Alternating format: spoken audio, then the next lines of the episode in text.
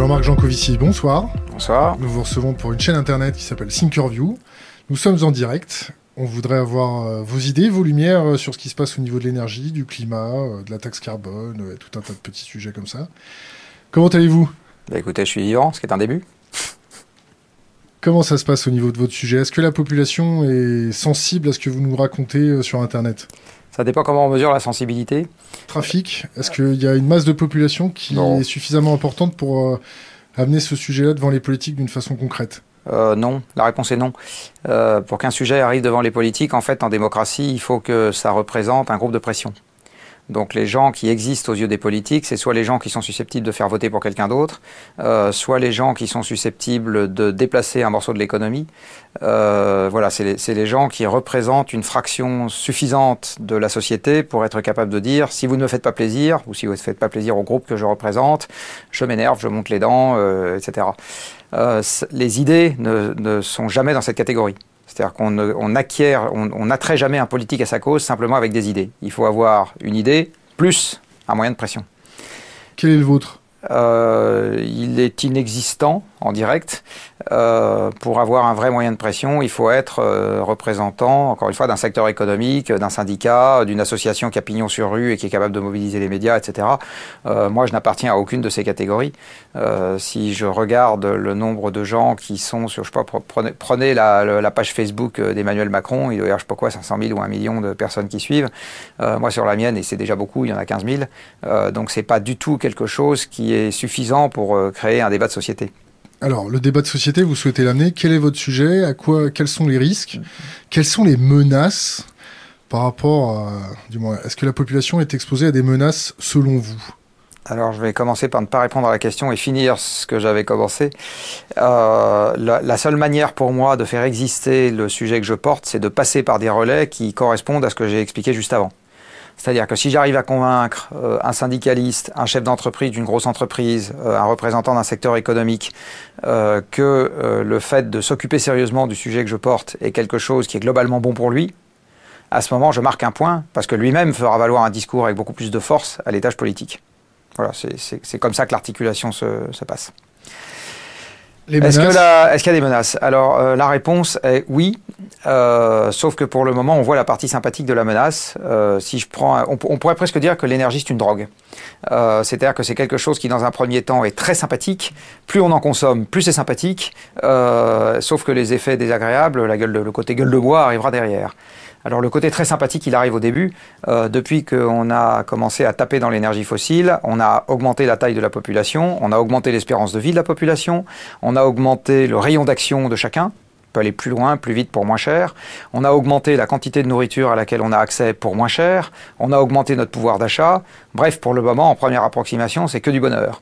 Euh, le problème, c'est que l'expérience n'est pas terminée et qu'une bonne partie de ce que je viens de décrire se paye derrière euh, d'un certain nombre de factures dont l'effet n'est pas instantané. Alors il y en a une à laquelle on peut penser, c'est le changement climatique, mais pas que. Le fait qu'on soit très nombreux sur Terre, par exemple, ce qui a été permis par l'énergie, a engendré de la déforestation. Parce que pour nourrir tout ce beau monde, il faut faire des champs, et les champs se font en prenant sur la forêt. On a commencé à taper tellement dans les stocks de poissons qu'une partie des stocks de poissons a diminué, etc. Donc il y a un certain nombre de choses euh, qu'on a mises en mouvement aujourd'hui et dont les effets désagréables arriveront, ont commencé à arriver et vont augmenter avec le temps. Euh, donc il y a une forme de menace à ce titre. Euh, Est-ce que la population s'en rend compte? Probablement plus qu'on ne le pense de façon un peu diffuse. Euh, est-ce qu'elle s'en rend suffisamment compte et est-ce que c'est suffisamment haut dans ses priorités pour qu'elle accepte euh, d'arrêter de vivre vite quelque part, c'est-à-dire de profiter de tout tant qu'on en a et on verra ensuite pour plus tard? Ça, c'est pas complètement certain. Est-ce que vous pensez que l'idéologie euh, à l'américaine y est pour quelque chose? Alors, je pense que les Américains ont l'idéologie de leur géographie. C'est-à-dire qu'ils n'ont pas d'abord commencé par avoir l'idéologie qu'ils ont, euh, qu'ensuite ils ont mise en œuvre. Je pense que l'idéologie qu'ils ont est le résultat de ce que sont les États-Unis. Et les États-Unis, c'est quoi? C'est une terre de liberté pour des colons venant euh, d'Europe qui étaient pour une large part oppressés. C'est un endroit, c'est the land of plenty, enfin je veux dire c'est l'endroit où on a tout ce qu'on veut à profusion. Euh, donc il y a euh, de l'or, des bisons, euh, des forêts, des terres cultivables, euh, des fruits, des arbres. euh, euh, enfin je veux dire c'est- nos limites quoi. Voilà. Et donc les États-Unis, ils ont fait un peuple à cette image.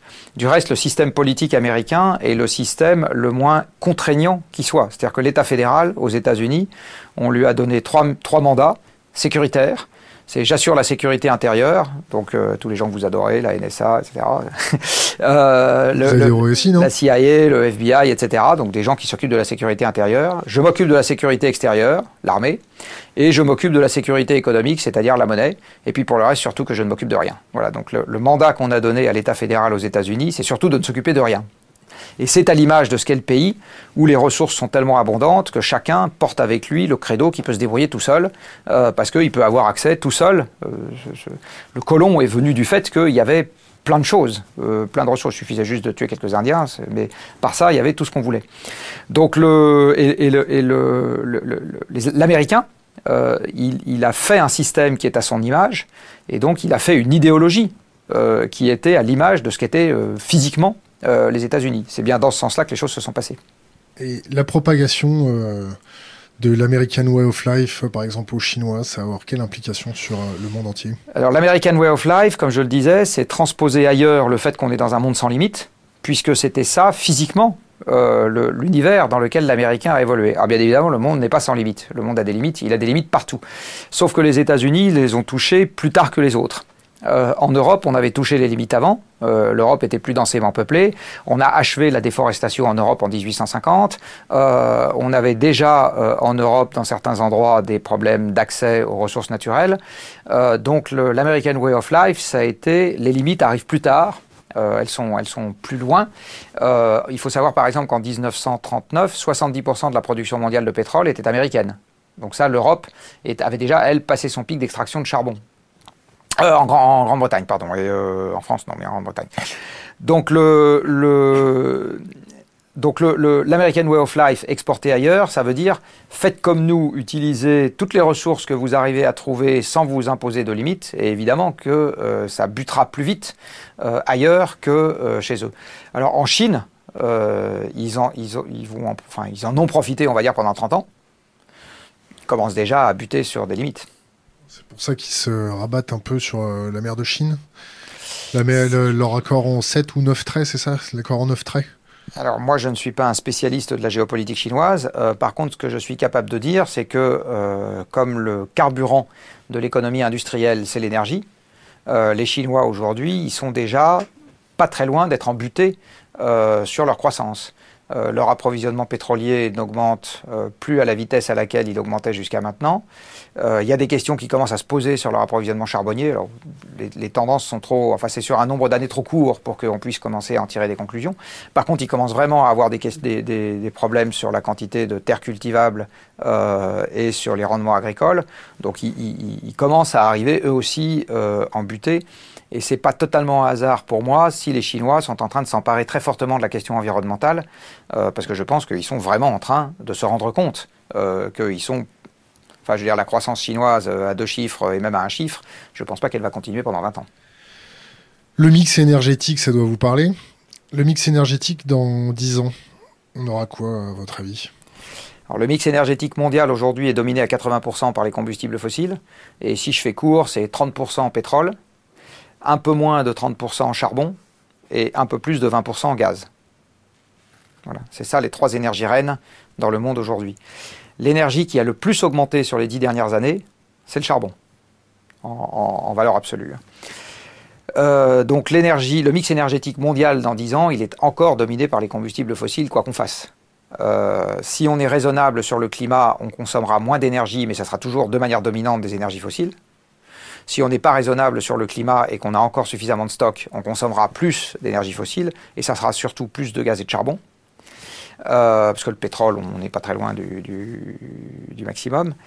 Euh, mais voilà, il n'y aura pas de basculement rapide euh, sur autre chose dans les dix ans qui viennent. Les répercussions sur l'économie? Alors la répercussion sur l'économie, il faut rappeler le rôle de l'énergie dans, dans l'économie. En fait, l'énergie, c'est par définition la formation d'un flux physique. C'est ça l'énergie. Donc l'énergie, ça sert à compter un flux physique. Or l'économie, ça sert à créer des flux physiques. euh, quand je transforme du minerai de fer en fer, c'est un flux physique. Quand je transforme mon fer en boulon de 12, c'est de nouveau un flux physique. Et quand je transforme euh, tout un tas d'éléments euh, dans la caméra qui est en train de me filmer, je fais aussi des flux physiques. Donc et puis quand derrière je transporte le meuble que j'ai fabriqué entre le enfin l'usine de meubles et le magasin où je vais aller l'acheter, même en kit, c'est encore un flux physique. Quand je déplace le consommateur en voiture jusqu'au magasin, c'est encore un flux physique. Donc l'économie, elle est basée sur des flux physiques plus j'ai d'énergie à mettre dans le système, plus je suis capable de faire fonctionner de machines, parce que l'énergie, en fait, c'est le fonctionnement d'une machine, et donc plus je suis capable de créer de flux physiques. Donc il y a un lien inexorable entre la production économique, au sens où on l'entend habituellement mesurée en euros, et la quantité d'énergie qu'on met dans le système, c'est-à-dire la quantité de machines qu'on met en mouvement pour produire ces flux physiques qui auront une contrepartie en euros. Ce qui veut dire que dans le système dans lequel on vit, on n'a pas trouvé le moyen de baisser significativement la consommation d'énergie sans contracter significativement l'économie. On ne sait pas faire ça. Qu'est-ce qui se passe quand l'économie se contracte? Dans le passé, qu'est-ce qui s'est passé? Eh ben, dans le passé, c'est pas le passé, c'est euh, les dix dernières années. Euh, en fait, il se trouve que l'approvisionnement énergétique dans ce qu'on appelle la zone OCDE, euh, c'est-à-dire ce qu'on appelle encore classiquement les pays riches, sauf que même les pays pauvres aujourd'hui sont très riches par rapport aux paysans du Moyen Âge, mais bon, appelons-les quand même les pays riches, les pays de l'OCDE, donc toute l'Europe, l'Amérique du Nord, le Mexique, etc., le Japon. Dans cette zone-là, l'approvisionnement énergétique global est passé par un maximum en 2006. Donc ça fait 10 ans qu'on a passé le maximum, 11 ans même, et ça a commencé à décliner derrière. Et c'est parce que cet approvisionnement a décliné que la croissance économique a commencé à ralentir dans ces zones-là, que ça a créé aux États-Unis un problème de retournement des prix de l'immobilier, qui lui-même a engendré la crise financière que l'on sait. Donc c'est bien la crise énergétique qui a déclenché la, crise financière. Euh, donc ça, c'est une première conséquence très concrète euh, de la crise économique, euh, qui s'est translatée en Europe, qui s'est traduite par une baisse du nombre d'emplois, alors pourquoi est-ce que quand l'approvisionnement énergétique baisse, le nombre d'emplois baisse? C'est assez simple, c'est parce qu'aujourd'hui, il n'y a pas un emploi qui puisse se passer d'une machine personne qui est derrière la caméra, là, a besoin d'une machine. Si je lui supprime sa caméra, je lui supprime son emploi. Euh, moi, j'ai besoin de machines pour euh, fonctionner, même si je suis consultant. J'ai besoin d'un métro pour m'amener à mes rendez-vous. J'ai besoin d'un ordinateur pour marcher. De temps en temps, j'ai besoin d'un ascenseur pour monter au 30e étage de la tour où j'irai voir quelqu'un. D'un téléphone pour prévenir que vous êtes en retard? Jamais. Euh... Depuis peu, un téléphone qui me sert parfois à prévenir que je suis en retard, mais ça, c'est pas indispensable pour faire mon boulot. Euh, par contre, le métro, beaucoup plus. Euh, et l'ascenseur pour monter au 30e étage de la tour, euh, il l'est aussi euh, quelque part. Et l'ordinateur encore plus avec le métier que je fais. Donc je suis totalement dépendant de machines. Le conducteur de bus, il est dépendant d'une machine, c'est le bus. Euh, et même le fabricant de foie gras, il est dépendant de tout un tas de machines pour faire les aliments pour ses canards, pour bouillir les foies, enfin pour cuire les foies, pour fabriquer les bocaux dans lesquels il va les mettre. Enfin, donc on est tous dépendants de machines. À partir du moment où je contracte l'approvisionnement énergétique, j'ai moins de machines qui travaillent et donc j'ai besoin de moins de monde pour piloter les machines. Et donc c'est la raison pour laquelle, dans tous les pays industrialisés, quand je contracte rapidement l'approvisionnement énergétique, je baisse l'emploi. C'est ce qu'on a constaté dans tous les pays de l'OCDE après 2006, où on a vu le chômage augmenter. Et dans les pays qui aujourd'hui ont apparemment résorbé une partie de leur chômage, notamment les États-Unis, en fait, si on regarde la fraction de la population qui occupe un emploi, elle est aujourd'hui inférieure encore à ce qu'elle était en 2000. Et une partie de ces emplois sont des emplois plus mal payés euh, que ce qu'on avait en 2000. Donc, le, le, donc la, la conséquence euh, d'une contraction de l'approvisionnement énergétique dans un pays qui est devenu tellement dépendant des machines pour assurer sa production économique, on la voit déjà autour de nous. C'est une augmentation du chômage, c'est une augmentation de la pauvreté, c'est une augmentation du vote populiste qui s'appelle Trump, euh, Marine Le Pen ou Brexit. C'est les mêmes euh, expressions, on va dire, dans les urnes, euh, venant de gens qui sont à peu près dans les mêmes couches sociales, habitant à peu près aux mêmes endroits et vivant le même genre de déception. Pour résumer trivialement, c'est quand il n'y a plus de foin dans les râteliers, les chevaux se battent. Alors quand, euh, pour, euh, quand il n'y a plus de foin dans le râtelier de la machine, euh, le cheval qui dépendait de la machine se bat, effectivement. C'est exactement ça. Sauf que c'est pas notre nourriture à nous qui est en cause aujourd'hui, c'est la nourriture des machines qui nous permet d'avoir ce pouvoir d'achat à profusion et cette, cette, ce système économique à profusion beaucoup de responsables économiques et beaucoup de responsables politiques à la suite font une erreur de lecture derrière en se disant il n'y a qu'à prendre les bonnes mesures et l'économie repartira à la hausse. Moi, je crois que malheureusement, c'est pas ça qui va se passer. Et du coup, je pense qu'il va falloir apprendre à vivre avec une économie qui se contracte euh, de manière structurelle en termes physiques. Sans se. Sans se castagner. Et je pense que l'enjeu, il est là aujourd'hui. Et je pense que le jus de cerveau, on devrait l'investir dans comment je résous ce problème au mieux, et non pas comment euh, je prends les bonnes mesures de je sais pas quoi et je vais libérer la croissance. C'est du reste assez cocasse de se rappeler que Attali avait été chargé en 2008 d'une commission pour libérer la croissance et que manifestement le résultat n'a pas été très probant. Mais il y pouvait rien. Il, se battait contre la contraction du flux physique. Le vrai problème qu'on a dans cette affaire, c'est un problème, et c'est là que je vais en venir à mon sujet, c'est qu'on a un problème de mauvais tableau de bord c'est-à-dire qu'on a inventé un système économique dans lequel il n'y a pas la physique. Depuis deux siècles, on a considéré que la physique avait rien à faire dans le système économique. Euh, on a postulé il y a deux siècles hein, dans l'économie classique que les ressources naturelles, ça vaudrait zéro. Donc l'énergie est une ressource naturelle parmi d'autres, ça vaut zéro. Euh, et donc dans le système qu'on a conceptualisé, on s'occupe que des hommes et du capital humain, et le reste n'a pas d'importance. Sauf que, évidemment, si je mets des hommes et une usine flambant neuve euh, au milieu du vide intersidéral sans énergie, je pense que la production va pas. Excusez-moi de vous couper. C'est le tableau de bord qui est pipé ou c'est celui qui regarde le tableau de bord qui est dans le déni? Ben, Les deux, mon général. Parce qu'une fois qu'on a. Une fois qu'on a pendant deux siècles fourni un tableau de bord qui était mauvais, on ne peut pas reprocher à la population euh, de se prendre au jeu. Euh, pendant longtemps, on a brûlé les sorcières en pensant que ça allait améliorer le sort de la population. Euh, qui, dans cette affaire était responsable? Un peu tout le monde. Bon. Donc là, c'est exactement pareil. Euh, j'ai envie de dire, euh, le, fait de brûler la sorcière aujourd'hui, c'est croire que la physique n'a pas de rôle dans l'économie. Bon, il y a une croyance collective. Parce que si on accepte l'idée que la physique a un rôle, on accepte ce qui va derrière, c'est-à-dire que l'économie va se contracter, et donc on accepte qu'on va devoir plutôt se serrer un peu les coudes, euh, que chacun profiter de plus en plus. C'est très compliqué, du coup, ce système-là. Je vais prendre quelques exemples. Je trouve que je dirais une entreprise. En ce moment, on a nos entretiens annuels d'évaluation. Tous, ils me demandent une augmentation. Bon. Sauf que si j'ai un jeu à somme nulle, c'est-à-dire que le PIB n'augmente plus, si je leur donne leur augmentation, quelque part, j'ai supprimé le boulot de quelqu'un ailleurs. Est-ce que je peux leur répondre ça? Non. Ils vont jamais l'entendre. ils vont pas me dire, par solidarité avec les gens qui voudraient un boulot ailleurs, on va accepter de ne pas avoir d'augmentation. Donc c'est enfin, je veux dire, le, ça va chercher très loin, euh, ce que je suis en train de dire. Euh, le fait de remettre en question le système, c'est très perturbant sur plein de choses qui sont considérées aujourd'hui comme acquises. La caste politique, on va les poivrer et les saler un peu et les rhabiller pour l'hiver. Eh, ils sont bien au courant de ce qui se passe.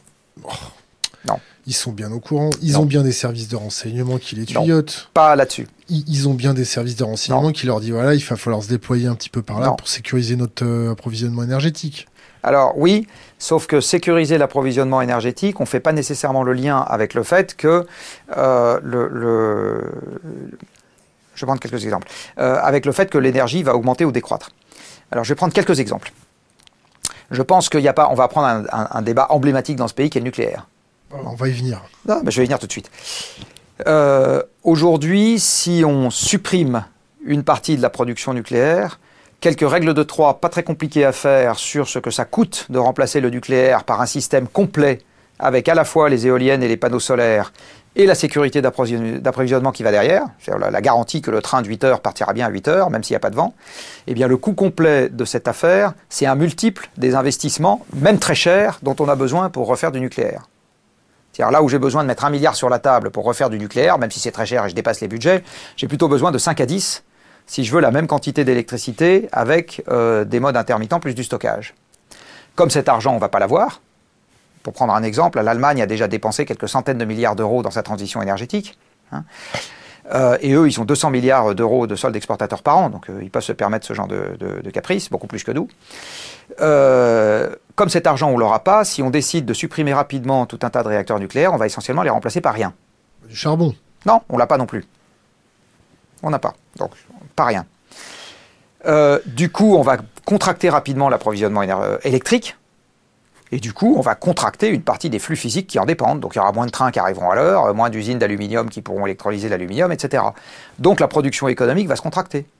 Aujourd'hui, vous n'avez pas une personne parmi les avocats de la baisse rapide du nucléaire qui dit pas de problème. Un, j'ai bien compris la contrepartie qui est qu'on remplacera ça pas, pas ça par des ENR euh, kilowattheure par kilowattheure. Énergie renouvelable, ENR. Et deux, et deux euh, que du coup, je, je, je, dis délibérément que je vais contracter la production économique. Il n'y en a pas un pour penser ça. Donc, et, et non pas parce qu'ils sont stupides, mais juste parce que... Ils n'ont pas envie de perdre leur place. C'est même pas ça. L'occasion qu'ils ont de comprendre ça n'existe pas.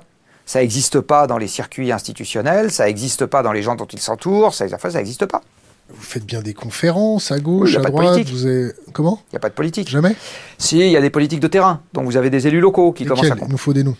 Euh, pff, euh, des maires, des, euh, j'ai pas les noms en tête, mais je veux dire, quand je fais une conférence quelque part, il arrive que l'adjoint au maire vienne, ou même le maire si c'est une petite ville, ou etc.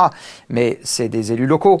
Euh, le- vous avez une euh, vidéo de votre serviteur qui euh, tourne sur Internet, qui, qui concerne une euh, audition que j'avais eue à l'Assemblée nationale devant la Commission du développement durable. Il y a 4 ans.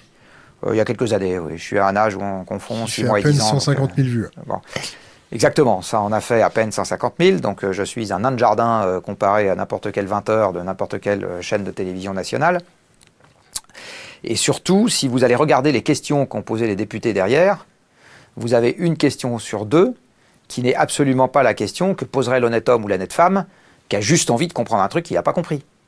Ou qui a envie de réagir, mais toujours de manière honnête, j'ai envie de dire, par rapport à quelque chose que j'ai dit. Ils sont là pour la galerie, ils savent qu'ils sont filmés, donc euh, ils se rendent intéressants euh, en posant une question qui était écrite avant même que j'ai démarré mon, mon intervention. Il roucoule. Il roucoule. Oui, on peut dire ça comme ça. Bon, eh, on va revenir sur le nucléaire. Comme euh, on est un peu pressé par le temps parce qu'on a Perico Légas qui arrive un peu. Euh, vous voulez Alors, mais rajouter- je voudrais- moi, je voudrais sortir du nucléaire, le- parce que j'en ai parlé, je voudrais parler après du pétrole. Le pétrole, qui est le système mondial de transport, il y a encore moins de gens dans le monde politique qui ont compris que l'approvisionnement français en pétrole, désormais, était orienté à la baisse. Bah, il faut vous immoler devant le- l'Élysée. J'ai aucune envie de m'immoler devant l'Élysée, Non. surtout que maintenant, ils ont mis des barrières de sécurité partout, En on peut plus. plus. hein. on peut plus s'immoler devant l'Élysée. Bon, on va revenir sur le nucléaire vite fait. Euh, donc, les réserves d'uranium mondiales, ça donne quoi? Ça baisse, ça baisse pas. Est-ce que l'accord avec les États-Unis, entre les États-Unis et la Russie, le fait de, trans- de transférer du, de l'uranium aux États-Unis, cet accord est devenu caduque, oui ou non? Euh, Est-ce qu'il reste, par exemple, le Kazakhstan, c'est le dernier euh, Arabie Saoudite du nucléaire? Où en sont les réserves d'uranium? Combien ça coûte de recharger euh, Combien de tonnes ça coûte Du moins, combien de tonnes il faut pour recharger tous les réacteurs ou tous les réacteurs nouveaux? Est-ce qu'il y aura suffisamment d'uranium pour pouvoir euh, recréer des réacteurs? L'aspect sécurité de- du nucléaire, l'aspect terroriste du nucléaire, l'aspect stockage des déchets, le recyclage, on y va. Bigre. Alors, d'abord, je voudrais, euh, arriver à l'heure. hein. je, voulais, je voudrais circonscrire le débat en rappelant que le nucléaire, c'est 15% de l'électricité mondiale. 5. Non, de l'électricité. D'accord. Euh, c'est-à-dire, selon la façon dont on compte, entre 3 et 5% de l'énergie mondiale. Je dis bien selon la façon dont on compte, mais je ne vais pas rentrer parce que l'électricité a une, comptabilité spéciale. Euh, ça ne change rien à ce que j'ai dit tout à l'heure. 80% c'est des fossiles et dans 10 ans, 80% ça sera toujours des fossiles. Le nucléaire, dans le contexte de ce que j'ai évoqué juste avant, alors ça peut paraître étonnant à certaines personnes qui nous écoutent, mais c'est un moyen d'amortir la décroissance. C'est quoi C'est le doliprane pour faire passer la fièvre ou c'est le C'est à doliprane peu près ça. C'est un moyen d'amortir la décroissance. C'est-à-dire que comme on va de toute façon être mis à la diète en Europe sur les combustibles fossiles, qui eux par contre sont tous structurellement orientés à la baisse, le pétrole, le charbon, le gaz, les trois sont en contraction d'approvisionnement en Europe, les trois, et c'est structurel.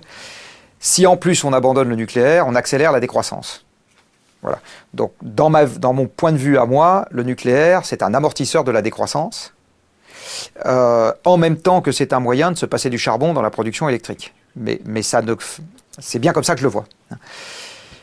Euh, la deuxième chose que je vais dire avant de répondre dans le détail, c'est que le nucléaire aujourd'hui évite plus de risques qu'il n'en crée. Donc tous les risques que les gens ont en tête, pas votre avis, c'est le mien que je suis en train de vous donner. Euh, euh, dans, dans le, malgré ce que les gens ont en tête en France, mais c'est pas comme ça dans la majeure partie des pays du monde, d'accord? Donc c'est un syndrome un peu français. Quoi, le syndrome de mettre un petit coup de l'air euh, lance-roquette anti-char sur une piscine de combustible, c'est un risque envisageable? Oui, mais euh, si vous avez des lance-roquettes anti-char, vous pouvez faire bien pire que d'aller les envoyer sur une piscine de combustible. Il y a, alors, il y a des trucs que je dirais pas. J'ai pas envie de donner de bonnes idées à des gens qui s'en empareraient. Euh, je suis très sérieux quand je dis ça, mais il y a bien pire à faire. C'est c'est juste pas un problème. Euh, donc le, le- le nucléaire aujourd'hui, il est l'objet, j'ose le mot, de quelque chose qui relève plus du fantasme que du débat éclairé. Je pense qu'il n'y a pas une personne qui nous écoute, sauf les gens qui travaillent dans cette industrie, qui savent très exactement quels sont les éléments qu'on trouve dans les déchets nucléaires. Vous connaissez les éléments qu'on trouve dans les déchets nucléaires? Tritium, Non. euh, des choses comme ça? Non, pas le tritium. Le le strontium, le césium, dans, dans, les, dans les produits de fission, vous avez l'iode aussi, etc. Enfin, vous avez un certain nombre de, de, l'argon, du xénon, voilà. Donc, il y a, les gens savent pas ce que c'est, les gens savent pas ce que c'est qu'un becquerel. Oui, donc on est vraiment dans le débat affectif, avec les tripes. je, je, reviens de Russie, j'ai rencontré des gamins qui revenaient d'un camp de vacances pour aller mieux subir euh, les radiations qu'ils ont reçues il y a très longtemps. J'ai pas compris. Les enfants de Tchernobyl. Oui. L'ex-Union soviétique, la Russie continue de les envoyer en vacances de temps en temps. Oui. Ça relève du fantasme, les séquelles que ça peut faire à long terme? Je vois pas exactement de quoi on parle. Des, des, S'il y a un accident nucléaire, euh, le risque, euh, le risque pour la population, ah. sur l'environnement. Alors le risque pour la population aujourd'hui, s'il y a un accident, c'est celui d'évacuation. Euh, à Fukushima, par exemple, l'évacuation a fait euh, des centaines de morts à cause du stress. Si les gens étaient restés sur place, les radiations en auraient fait zéro. À un instant T. Pardon À un instant T. Non, non, non, non, dans la durée. Euh, il y a un rapport qui a été fait. Il faut savoir, alors je ne sais pas si vous savez, mais il y a une commission des Nations Unies qui s'appelle l'UNSCEAR. Ouais, le Unclear, c'est ça? Non, un, UNSCEAR, qui a exactement le même rôle que le GIEC, euh, sauf que le GIEC s'occupe du changement climatique et eux s'occupent de la question de la radioactivité. Vous avez vu le dernier reportage sur le nucléaire d'Arte? Je me contrefous de savoir ce que pense Arte. Euh, aucun média ne m'est opposable. Euh, Arte a un tel amour de la théorie du complot que je ne regarde jamais leur reportage. ils ont sorti toutes les conneries qu'ils voulaient sur le changement climatique. Ils ont sorti un joli, un joli, nombre de conneries sur le pétrole. Donc Arte, ils ont un sur le thorium, ils ont fait l'exact inverse, c'est-à-dire qu'ils ont encensé le truc en disant que c'était la martingale, alors que c'est pas du tout vrai. Enfin, c'est pas du tout vrai c'est une voie pour faire du nucléaire, mais c'est pas le truc qui est merveilleux par rapport à la voie qu'on fait aujourd'hui. Donc Arte, ils ont un parti pris euh, sur ces sujets-là qui sont on vous cache tout, on vous dit rien, euh, oui, oui, euh, qui n'est absolument pas justifié par la qualité de l'information qu'ils font circuler derrière. donc le pas de l'argent du service public très, bien dépensé. Mais donc pour revenir à la question du nucléaire, donc vous avez une instance onusienne qui a la même qualité de production euh, que le GIEC. Euh, cette instance a fait euh, une compilation sur Fukushima, parce que c'est ça qu'ils font comme le GIEC, hein, ils font une compilation d'articles scientifiques, d'où il ressort que la dose qui a été libérée dans l'environnement n'aura pas d'effet sur l'environnement et n'aurait pas eu d'effet sur les populations s'ils étaient restés là où ils étaient restés. Donc, pour un certain nombre de gens qui écoutent vont se dire tout ça c'est des vendus, etc. Très bien qu'ils le prouvent. moi j'ai été lire le truc. Si on le prouve dans 30 ans, est-ce qu'on peut venir vous chercher et vous flageller en place publique? Pas de problème. Moi, ce que je dis aujourd'hui, c'est que les gens qui sont contre le nucléaire accroissent globalement le risque et la déstabilisation que court la planète. Voilà. Parce que euh, ils nous maintiennent plus longtemps dans le charbon et que le charbon, ça fait du changement climatique, donc ça va faire des guerres, ça va faire des famines, ça va faire des émeutes, ça va faire un raccourcissement de l'espérance de vie, euh, ça va faire de l'acidification des océans et de la perte de biodiversité, et que si je fais la somme de tout ça, vraiment le, nucléaire m'empêche pas de dormir. Euh, voilà. Ça reste le nucléaire une industrie dangereuse, comme l'industrie chimique, euh, comme le fait de conduire des voitures, et si je suis encore plus provocant, tant que les cigarettes sont en vente libre, je pense que c'est vraiment pas le le sujet de s'occuper du nucléaire. Alors je vais être provoquant avec vous. si ça pète en France, je vous mettrai colonel liquidateur pour aller nettoyer tout ça. Alors si ça pète en France, ça ne fera pas Tchernobyl. Pour une raison assez simple, c'est que la, centrale n'est pas du tout la même. Euh, les, centrales françaises ont une enceinte de confinement, Tchernobyl n'en avait pas. Tchernobyl avait du graphite dans le cœur, ce qui a provoqué un incendie et un panache qui est monté très haut dans l'atmosphère. Les centrales françaises n'en ont pas. Euh, on a du MOX, c'est ça? Pardon? On a du MOX? Oui, on a du MOX, mais ça n'a rien à voir avec ce qui a fait. C'est un mix uranium-plutonium, c'est ça Oui, mais ça n'a rien à voir avec ce qui a fait l'accident de Tchernobyl. Euh, voilà. Donc je, donc je le redis, euh, ma conviction, après on peut peut-être parler d'autres choses, ça vous intéresse, ma conviction sur le nucléaire, c'est le nucléaire est un sujet compliqué, technique, tripale. Euh, ça fait appel à des unités que personne ne comprend. Personne ne sait ce que c'est qu'un millisievert ou un becquerel. Euh, ça fait appel à un processus qui est invisible, la radioactivité. Et le truc invisible, on a toujours plus peur que le truc visible. Donc les gens ont plus peur du nucléaire que des accidents de voiture. Je vous assure que moi, pour mes gosses, j'ai plus peur des accidents de voiture que du nucléaire. Euh, et plus peur de la cigarette aussi. Le, le, le, nucléaire fait appel à un truc que le français adore, qui est le combat du gros contre le petit. Euh, donc euh, on adore Astérix tous, moi le premier. Euh, donc quand le petit se bat contre le gros, le petit a raison par principe. donc la petite ONG environnementale qui se bat contre le gros EDF a notre affection par principe.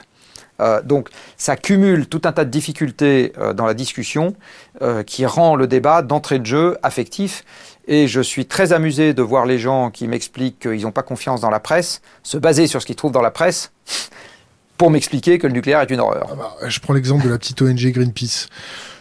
Je vous, m'avez bien cité Arte tout à l'heure. Comment? Vous m'avez bien cité Arte tout à l'heure. Oui. Donc c'est vraiment les médias. Quoi. Donc je vous reprends sur Greenpeace. Quand moi je vois Greenpeace, c'est-à-dire trois pelés intondus avec des dreadlocks rentrer dans une, euh, c'est une boutade, hein, rentrer dans une centrale nucléaire comme un peu comme dans du beurre, euh, s'amuser à faire péter un feu d'artifice au pied de la piscine de stockage. Si ça avait été un pelé un peu plus énervé pour des questions idéologiques, quand il y a une piscine qui saute, qu'on peut pas la remplir, le risque est quand même relativement important, non? Bah, Le risque, il est exactement celui qu'on a eu à Fukushima, c'est-à-dire que vous avez le combustible qui se met à, enfin, usé qui se met à chauffer, ça vous fait une espèce de magma euh, et ça vous contamine le site. Et ça relâche dans l'atmosphère? Pas nécessairement. Pas nécessairement. Non. Mais par exemple, si le MOX commence à dégager avec euh, du plutonium, c'est un gros risque, pas un gros risque? La demi-vie du plutonium, c'est combien? La demi-vie du plutonium est très longue, euh, mais encore une fois, il faut pas. Est-ce que vous savez de quand date le plus vieux stockage de déchets nucléaires au monde? Euh, Vous parlez quoi de lag? Oh non, il a 2 milliards d'années. D'accord. Le noyau terrestre, le soleil euh, Pas du tout. Dites-moi tout. Il y a au Gabon une mine d'uranium à Oclo. donc, c'est là, là, où il y a des trafics de minerais, c'est ça? Je ne sais pas s'il y a des trafics de minerais, par contre je sais qu'il y a un gisement d'uranium. Bon. Euh, et dans ce gisement d'uranium, euh, il y a de l'uranium naturel qui contient 0,7% d'uranium 235. Revenons à nos piscines, on s'en fout. Non, non, non, non, non, non, on s'en fout pas du tout parce que c'est, comme disait l'autre, c'est peut-être votre question, mais c'est ma réponse. Euh, donc, dans cet uranium naturel, il y a 0,7% d'uranium 235. Il se trouve que l'uranium 235 a une demi-vie de 700 millions d'années. Donc, il y a 700 millions d'années, il n'y avait pas 0,7 mais 1,4. Il y a 1 milliard et demi, il n'y avait pas 1,4 mais 2,8. Et il y a 2 milliards d'années, il y avait 3,5% d'uranium 235 dans l'uranium naturel, c'est-à-dire très exactement le taux d'uranium 235 dans l'uranium enrichi qu'on met aujourd'hui dans les centrales. Donc j'ai ce gisement d'uranium avec de l'uranium enrichi naturel. Et puis j'ai des infiltrations d'eau qui arrivent parce que euh, il y a de l'eau qui s'infiltre depuis la surface. Il se trouve que quand vous mettez de l'uranium à 3,5% d'uranium 235 dans de l'eau, vous avez la réaction en chaîne qui se déclenche. Voilà.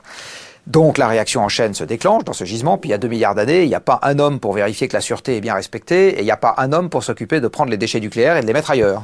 Il y avait peut-être euh, personne euh, à cette époque-là sur la Terre, non? Vous l'avez dit, il n'y avait personne. Bon.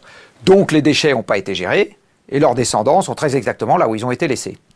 Donc en ce qui concerne les déchets, j'en reviens à la Hague. Moi, j'ai une solution très simple pour les déchets. On fait un trou à 450 mètres de profondeur, on les fout dedans et on les oublie. Et terminé, le problème est réglé. Sauf que les mêmes qui disent euh, Ah, c'est très dangereux de les laisser en surface à la sont également les mêmes qui vous disent faut surtout pas faire un trou pour les mettre à 450 mètres de profondeur. Donc en fait, leur mandat, c'est pas de trouver une solution, c'est de faire parler d'eux en disant qu'ils sont contre le nucléaire. C'est ça leur mandat, Greenpeace. Je, vais faire quelque chose qui est très déplacé, mais je vais répondre au téléphone. Allô, Perico Il euh, y a quelqu'un qui va venir te chercher dans 4 secondes. Euh, si, si, c'est 16, mais c'est juste en face. Je t'envoie quelqu'un te chercher, ok? À tout de suite. On continue, désolé. Pas de problème. Les aléas du direct. Eh, eh, on va revenir à la taxe carbone. Hmm. Et on reviendra sur le nucléaire un peu sur la fin. Non, plus. Non, ça vous dit pas Vous ne travaillez pas pour le nucléaire, c'est une question qu'on nous a posée. Pardon On m'a dit, euh, oui, Jean Covici, les lobbyistes pour le nucléaire, vous confirmez, vous infirmez Je ne sais pas ce que veut dire lobbyiste pour le nucléaire. Est-ce que vous êtes rémunéré par des industries du nucléaire? Oui. Euh, Carbone 4 fait, euh, je sais pas quoi, 5% de son chiffre d'affaires avec EDF. Voilà. Mais euh, j'ai écrit mes premiers livres favorables au nucléaire bien avant ça. Ah, il faut les préparer pour qu'ils vous donnent un peu de sous. Il faut leur donner confiance. Non, mais c'est pas ça. Euh, j'ai toujours euh, pensé exactement ça sur le nucléaire. Euh, je l'ai écrit donc dans un livre qui s'appelle L'avenir climatique en 2002. J'avais déjà expliqué que si on s'attaquait à la question nucléaire avec la même rationalité que celle qu'on utilisait pour le climat, la conclusion pour moi était évidente, c'est que on était globalement mieux en en faisant plus qu'en en faisant moins. À court ou moyen terme? À long terme. Le surplus de CO2 qu'on a déjà mis dans l'atmosphère aujourd'hui, si on arrêtait d'émettre demain matin, il faudrait attendre plus de 10 000 ans, plus de 10 000 ans pour que l'atmosphère revienne à son niveau initial. Plus de 10 000 ans. Donc, je suis désolé d'être un peu caricatural, mais j'en ai marre qu'on vienne me faire chier avec des déchets nucléaires qui, au bout de quelques siècles, euh, je parle bien des déchets, hors plutonium, hein, les autres. Hein. Au bout de quelques siècles, euh, ils ont perdu l'essentiel de leur radioactivité, alors qu'avec le changement climatique, on est en train de mettre en œuvre à l'échelle de la Terre, dans son ensemble, quelque chose qui est susceptible de déclencher la guerre partout, avec une non-réversibilité sur 10 000 ans. on n'est juste pas du tout en train de parler de la même chose. Pas du tout en train de parler de la même chose. Le changement climatique, il a déjà contribué à mettre un million de Syriens en Europe. Je ne pense pas que les déchets nucléaires aient fait ça. Le changement climatique, il a c'est un déterminant direct. Les Syriens? Oui. oui. Le déclenchement de la guerre en Syrie, doit quelque chose aux sécheresses récurrentes qui ont commencé à s'installer dans le pays euh, et qui ont fait décroître la production agricole avec une population croissante. et c'est très, et, c'est très exactement le même phénomène qu'on a eu euh, au Maghreb, en Égypte et en Tunisie. C'était plutôt axé sur l'augmentation du prix de, des, hydrocarbures vers 2008-2009, qui a créé les émeutes de la faim, le prix du pain qui explosait en Égypte. Oui, parce que l'Égypte importe un quart de ce qu'elle mange, parce que la Tunisie en importe la moitié, parce que ces gens-là ont comme recette à l'exportation des touristes qui ont disparu en 2009 et 2010 euh, à cause de la crise énergétique que j'évoquais juste avant. Euh, donc ce qu'on est en train d'observer euh, autour de nous en Méditerranée, c'est déjà une expérience grandeur nature en ce qui concerne les effets désagréables de la crise énergétique et du changement climatique. Et là, on est en train déjà de parler de millions de personnes qui s'invitent en Europe. Donc je ne pense pas que les déchets nucléaires soient de cet ordre-là, en termes de nuisance. Voilà. Taxe carbone, taxe carbone aux frontières, on fait quoi pour faire euh, plier un peu l'Allemagne? On fait des partenariats avec qui? Ah, ah, euh Faire plier l'Allemagne est à mon avis un exercice difficile, d'une façon générale. Euh, il faut bien voir que l'Allemagne, on parlait du nucléaire, l'Allemagne a choisi sur les dix dernières années. L'Allemagne a choisi le nucléaire, c'est pire que le changement climatique. C'est très exactement ça qu'ils ont choisi. Puisqu'ils ont dit on va développer des énergies renouvelables pour baisser le nucléaire, et le charbon s'en occupera derrière. Donc aujourd'hui, euh, et puis l'Allemagne commence à comprendre que de diminuer à la fois le nucléaire et le charbon, ça va contraindre à baisser l'approvisionnement électrique. Et les milieux économiques allemands n'ont aucune envie de voir ça arriver. Consommateur allemand, je ne suis pas sûr qu'il a bien compris, mais les milieux économiques allemands n'ont aucune envie de voir ça arriver. Donc aujourd'hui, imposer une taxe carbone à l'Allemagne, c'est un processus compliqué. Euh, la seule chose qui a un peu de prise sur l'Allemagne, c'est la morale. Il n'y a qu'à voir comment est-ce que les Allemands ont réagi quand les Grecs les ont traités de néo-nazis, euh, en leur disant vous voulez nous faire payer alors que, regardez, etc., des espèces de nazis. C'est le truc qui les a touchés. Euh, et donc, euh, il y a peut-être une, voie, une voie d'accès à l'Allemagne sur ce terrain-là, mais c'est quand même pas qu'un, c'est pas un combat gagné d'avance. Donc c'est pas un, combat gagné d'avance. Je vais vous poser deux, trois questions, puis on va finir parce que notre invité, notre second invité euh, nous attend. Alstom, qu'est-ce que vous en pensez? Euh, Ce qu'on peut imaginer pour Alstom, donc Alstom avait deux métiers. Alstom fabrique des trains, enfin fabriquait des trains, et, Alstom fabriquait des centrales électriques. Euh, Alstom a eu un problème, à mon avis, j'ai pas regardé les chiffres d'Alstom dans le détail, hein, mais euh, dans les business d'Alstom, il y avait un business qui consistait à construire des centrales à charbon ou à les maintenir? Comme il y a quand même eu ces dernières années un coup de frein sur l'installation des centrales à charbon, on peut imaginer que Alstom a souffert de ça. Ensuite, Alstom installait des centrales à gaz. Là aussi, il y a eu un sujet sur les centrales à gaz, en Europe notamment, parce que l'essor des ENR a conduit à baisser la rentabilité euh, des moyens conventionnels, euh, centrales à gaz et centrales à charbon. Euh, Alstom fabriquait des turbines pour centrales nucléaires, et là il y a un processus global de défiance, sauf dans deux pays euh, qui sont la Russie, où il y a Rosatom, et la, Chine, pardon, euh, où il y a maintenant de plus en plus d'industriels chinois, enfin où l'industrie chinoise est en train de monter en puissance. donc Alstom, sur ses métiers historiques, a été frontalement attaqué, et par ailleurs, Alstom n'avait pas, comme Siemens, le marché domestique euh, sur les éoliennes, euh, qui a permis à Siemens de développer une ligne de business à l'exportation. Euh, donc il s'est passé ce qui s'est passé, c'est que Alstom, étant dans une situation économique de plus en plus difficile, a fini par se vendre. Sur la partie train, j'ai pas d'analyse vraiment. Euh, parce que j'ai pas regardé ça en détail. Avec Carbone 4, vous avez été chargé euh, de faire un rapport sur Notre-Dame-des-Landes. On vous a un petit peu euh, envoyé du piment, comme quoi vous étiez en, collusion avec Nicolas Hulot et ainsi de suite. Vous avez des trucs à, dire là-dessus? Oui, que je me suis fait engueuler par Nicolas Hulot parce qu'on l'avait pas prévenu qu'on travaillait pour la médiation. Donc ça veut dire qu'il n'a joué absolument aucun rôle dans le fait qu'on ait été choisi. Et en fait, je peux vous dire à qui on doit d'avoir été choisi. Dans les trois membres de la médiation, il y a un homme qui s'appelle Michel Badré, qui est l'ancien président de l'autorité environnementale, qui est quelqu'un que je connais depuis 15 ans, qui est le fonctionnaire le plus incorruptible que je connaisse. Euh, et il est venu nous chercher parce qu'il a considéré et je suis d'accord avec lui, euh, que Carbon 4 euh, n'avait plus de preuves à donner en ce qui concerne le fait de calculer correctement une empreinte carbone. et c'est très exactement ce qu'il nous a demandé et tout ce qu'il nous a demandé. vous allez tout, votre boîte va toucher combien pour ce rapport? 18 000 euros, très exactement. Ce qui est euh, une petite commande pour nous. Ouais, c'est une petite commande, 18 000 euros. Euh, vous vous préparez comment pour euh, le réchauffement climatique? Vous avez pris des, dispositions? Vous avez une maison à la campagne? Vous faites de la ah, À titre personnel? Alors j'ai lu avec intérêt le livre de Pablo Servigne sur l'effondrement. Et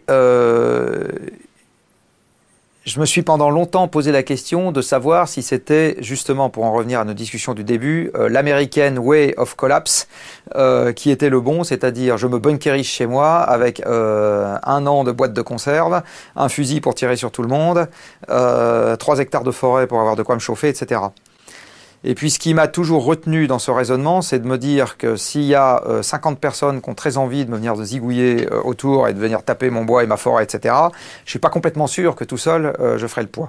Alors tout ça est virtuel parce que j'envisage pas demain matin de me mettre dans une grotte. Et en fait, j'ai été assez séduit par l'idée avancée par Pablo Servigne dans son bouquin que la bonne manière de se préparer à une société qui commence à se disloquer, c'est le réseau et la solidarité. Euh, en fait, quand on regarde les périodes troublées dans l'ancien temps, alors certes, les gens qui étaient à la campagne pendant la dernière guerre, par exemple, mangeaient mieux que les autres, mais dans les endroits qui étaient un peu, un peu sous pression, euh, c'était les gens qui étaient capables de, s'organiser en réseau qui, survivaient mieux que les autres. Euh, donc pour le moment, je ne me suis pas mis dans une maison à la campagne avec mon potager, etc